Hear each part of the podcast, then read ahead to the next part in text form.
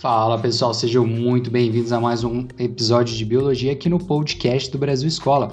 Eu sou o professor Fred e hoje nós vamos falar um pouquinho sobre cinco vacinas que marcaram a história.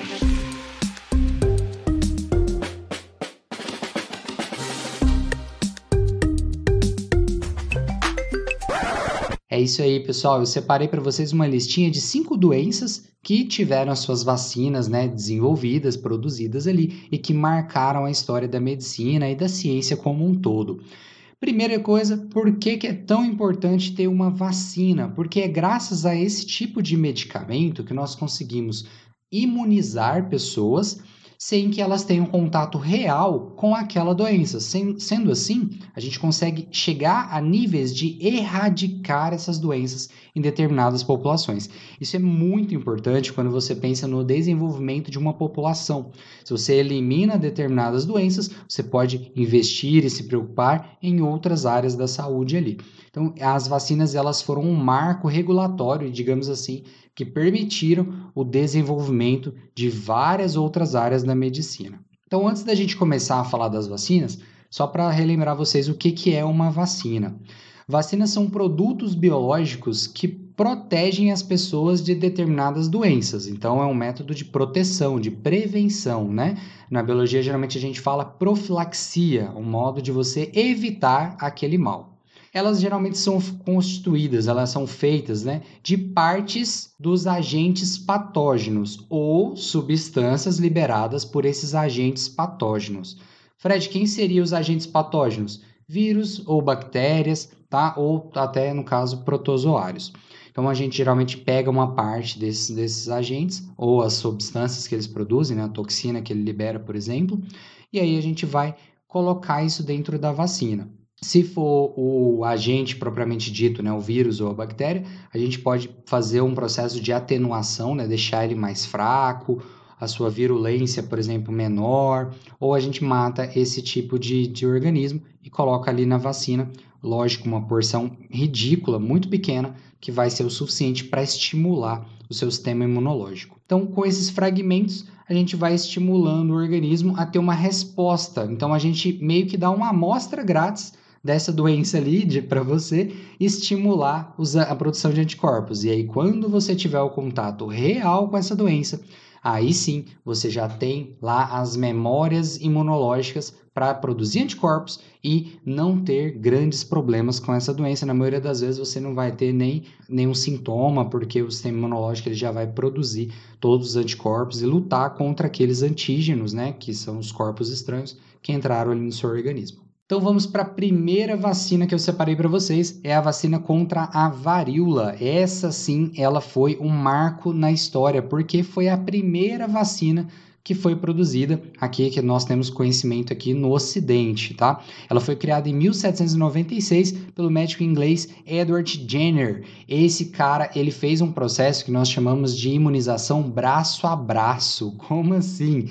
É naquela época, ele pegava o pus das feridas de pessoas que desenvolveram a varíola bovina. Com esse pus, ele injetava no braço de outras pessoas, na pele de outras pessoas.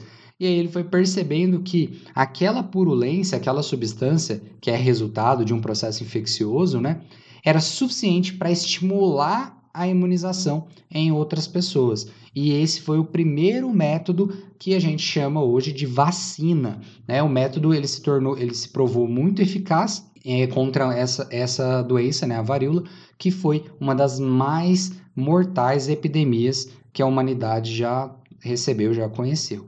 Essa doença ela tem registros pré-históricos, só para vocês terem noção e foi um grave problema de saúde durante vários séculos. Então, por isso que a produção dessa vacina foi tão é, famosa né, e marcou tanto o, a ideia da medicina, o estudo da medicina, quando a gente fala essa questão de imunização. Para vocês terem uma ideia, o tanto que varíola era perigosa, no século XVIII, a varíola matava em média 400 mil europeus por ano.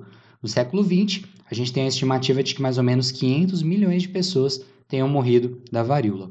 E após sucessivas campanhas de vacinação por todo o mundo, essa doença ela foi considerada erradicada pela OMS, Organização Mundial de Saúde, em 1980. Então a gente conseguiu erradicar essa, essa doença com essa vacinação aí em massa, né? E como falei, foi o primeiro processo registrado de produção de uma vacina no Ocidente.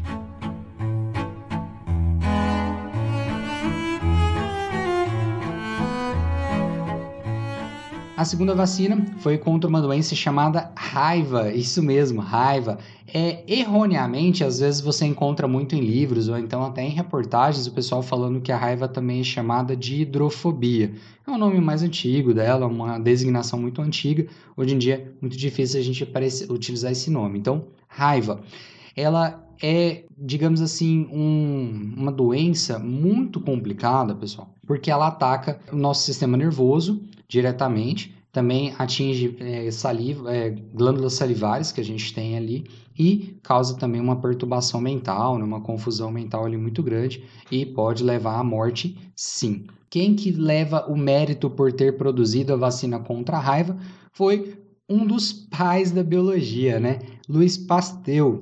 Pasteur, ele foi um dos caras que desenvolveram várias outras contribuições para a medicina e para a biologia como um todo, mas ele também foi um dos criadores da vacina antirrábica. É, ele criou o método de imunização que foi desenvolvido em 1885 em parceria com um médico bacteriologista chamado de Emily Hoax, que trouxe grande alento para, para toda a população, porque os casos, né, quase toda, todos os casos de raiva geravam morte, né, era o que sua mortalidade dessa doença era muito alta. Como é que a raiva é transmitida? Ela é transmitida por mordidas ou arranhões causados por animais infectados e principalmente animais silvestres e depois popularmente ficou muito conhecida nos nossos animais domésticos, principalmente gatos e cachorros. Uma característica muito bacana da produção dessa vacina contra a raiva foi que Pasteur ele provou, ele primeiro teve que provar que essa doença era causada por um vírus e não por uma bactéria,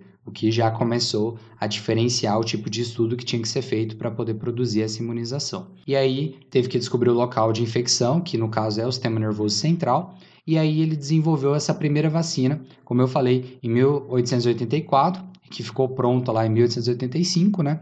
Usando medulas espinhais de coelhos infectados. E ele foi utilizando esse material para infectar e imunizar 120 cães. Deu certo essa imunização e foi a base para vacina da vacina contra a raiva, que hoje a gente chama de vacina antirrábica, e até hoje ela é utilizada em humanos toda vez que você tem um acidente. Uma curiosidade muito bacana sobre a vacinação, a vacina antirrábica é que ela é uma das únicas vacinas que você pode tomar após você ter sido exposto ao vírus. Então, por exemplo, você foi mordido por um cachorro e acredita que ele tenha raiva, que ele não foi vacinado, coisa do tipo, vai lá e toma antirrábica, por quê? O seu sistema imunológico ele vai funcionar mais rápido do que o tempo que esse vírus demora para se instalar no seu corpo e começar a funcionar. Então, é uma das únicas vacinas que você pode tomar rapidamente assim. As outras vacinas, totalmente, você tem que tomar é, previamente, né? Não adianta tomar quando você começar a sentir os sintomas. A próxima vacina sobre tétano. Um trabalho apresentado na Academia de Ciências de Paris em 1887 e foi publicada né, no Estadão naquele mesmo ano. Ela descrevia os sintomas do tétano. Então, gente, presta bem atenção. Em 1887 eles já falavam que era uma doença extremamente assustadora. Por quê? Vocês não têm ideia. É uma doença que ela vai atingir a musculatura do organismo. Então, principalmente humanos, né? No caso, seria a musculatura do nosso pescoço, das costas e também do diafragma, além de todo o resto da nossa musculatura. Mas por que, que eu estou falando essas das costas? Porque ele vai contrair essa musculatura de uma forma tão violenta que a pessoa vai se contorcer e vai fazer um arco. Fred, não entendi a ideia do arco. É como se você tivesse tentando tirar o quadril do chão e manter a ponta dos calcanhares né, no chão e a, a cabeça no chão. Então você vai fazer um arco ali. Ele vai, essa contração violentíssima forçava, forçava muito o pescoço, a musculatura também da mandíbula, que a pessoa não conseguia nem respirar, muito menos gritar de dor ou coisa do tipo. Essa pessoa ficava sofrendo com essas contrações violentas até causar uma parada cardíaca ou uma parada cardiorrespiratória. E aí era uma dor absurda, era uma das mortes mais angustiantes que se tinha relato, né, é, de você observar ali, um paciente sofrendo com isso. Então, o tétano era uma doença muito perigosa e, como acabei de citar para vocês, uma morte assustadora.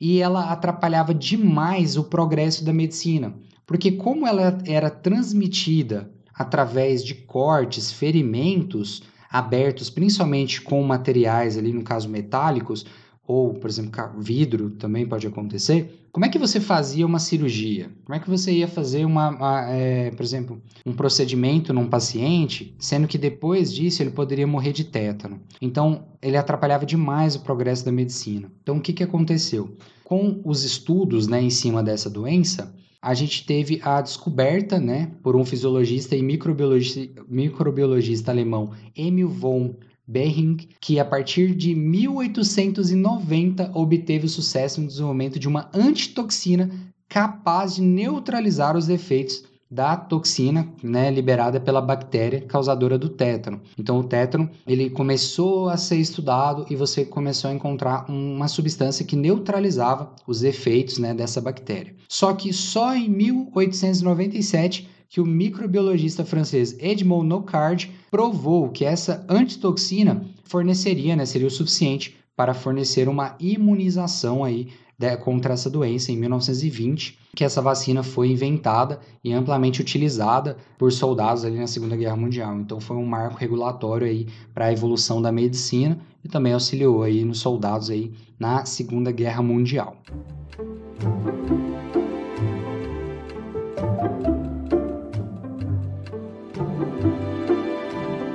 A próxima vacina contra a tuberculose é a famosa vacina que a gente chama de BCG. Ela foi descrita na literatura médica desde a antiguidade e a tuberculose é até hoje uma das doenças infecciosas que mais mata no mundo, tá? Então é um, uma doença muito perigosa entre o século 19 e 20 foi chamada de o mal do século. Com o processo lá da pasteurização, inventada por Louis Pasteur em 1862, e o bacilo causador da tuberculose só foi descoberto em 1882. Com isso, o bacteriologista Robert Koch conseguiu separar esse bacilo e começar os estudos em cima dele para a produção de uma vacina em 1905. Isso rendeu até o Prêmio Nobel de Medicina para o Robert aí. Só em 1908 que outro bacteriologista, o Albert Calmette, e o veterinário Kemily Guerre iniciaram um estudo para procurar tratamento contra a doença e conseguiram desenvolver né, um bacilo,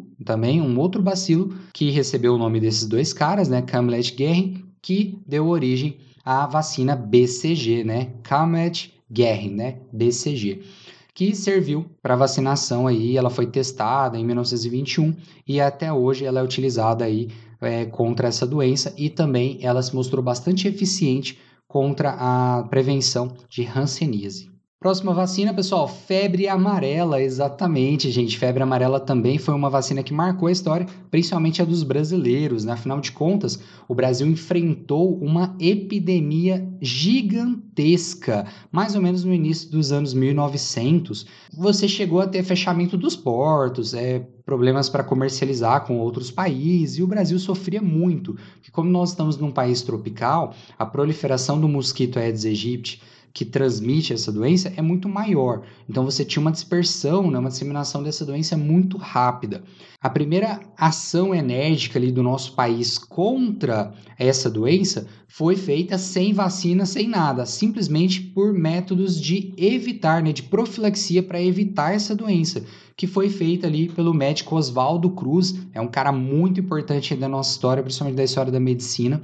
Esse cara que ele foi o gerador, né? ele foi o responsável por uma das maiores campanhas sanitárias aqui do Brasil. E à medida que a busca pela vacina era necessária, a doença ela foi se colocando um desafio né, para o comércio global e tudo mais. Em 1913, com a abertura do canal do Panamá e o aumento das viagens pelo mundo, o esforço na obtenção dessa cura foi muito buscado e diferentes métodos de imunização, vários tipos de medicamentos, vários tipos de vacinas surgiram, mas a sua eficácia só aconteceu com o virologista Max Taylor em 1937. Ele descobriu a vacina contra a febre amarela e, de quebra, levou o Prêmio Nobel de Medicina de 1951.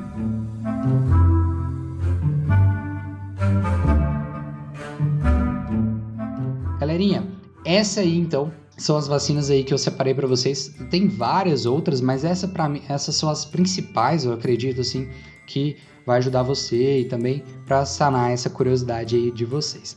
Eu acho bem bacana vocês procurarem também um pouquinho mais sobre cada doença aí, que aqui eu citei mais só a, a descoberta das vacinas, mas muito bacana. Vou ficando por aqui. Muito obrigado aí pela presença de vocês, pela por ter esse tempinho aí para aprender mais um pouquinho sobre a história, né, desses processos de imunização, da criação das vacinas de algumas doenças aí pelo mundo. Falou, pessoal, até mais.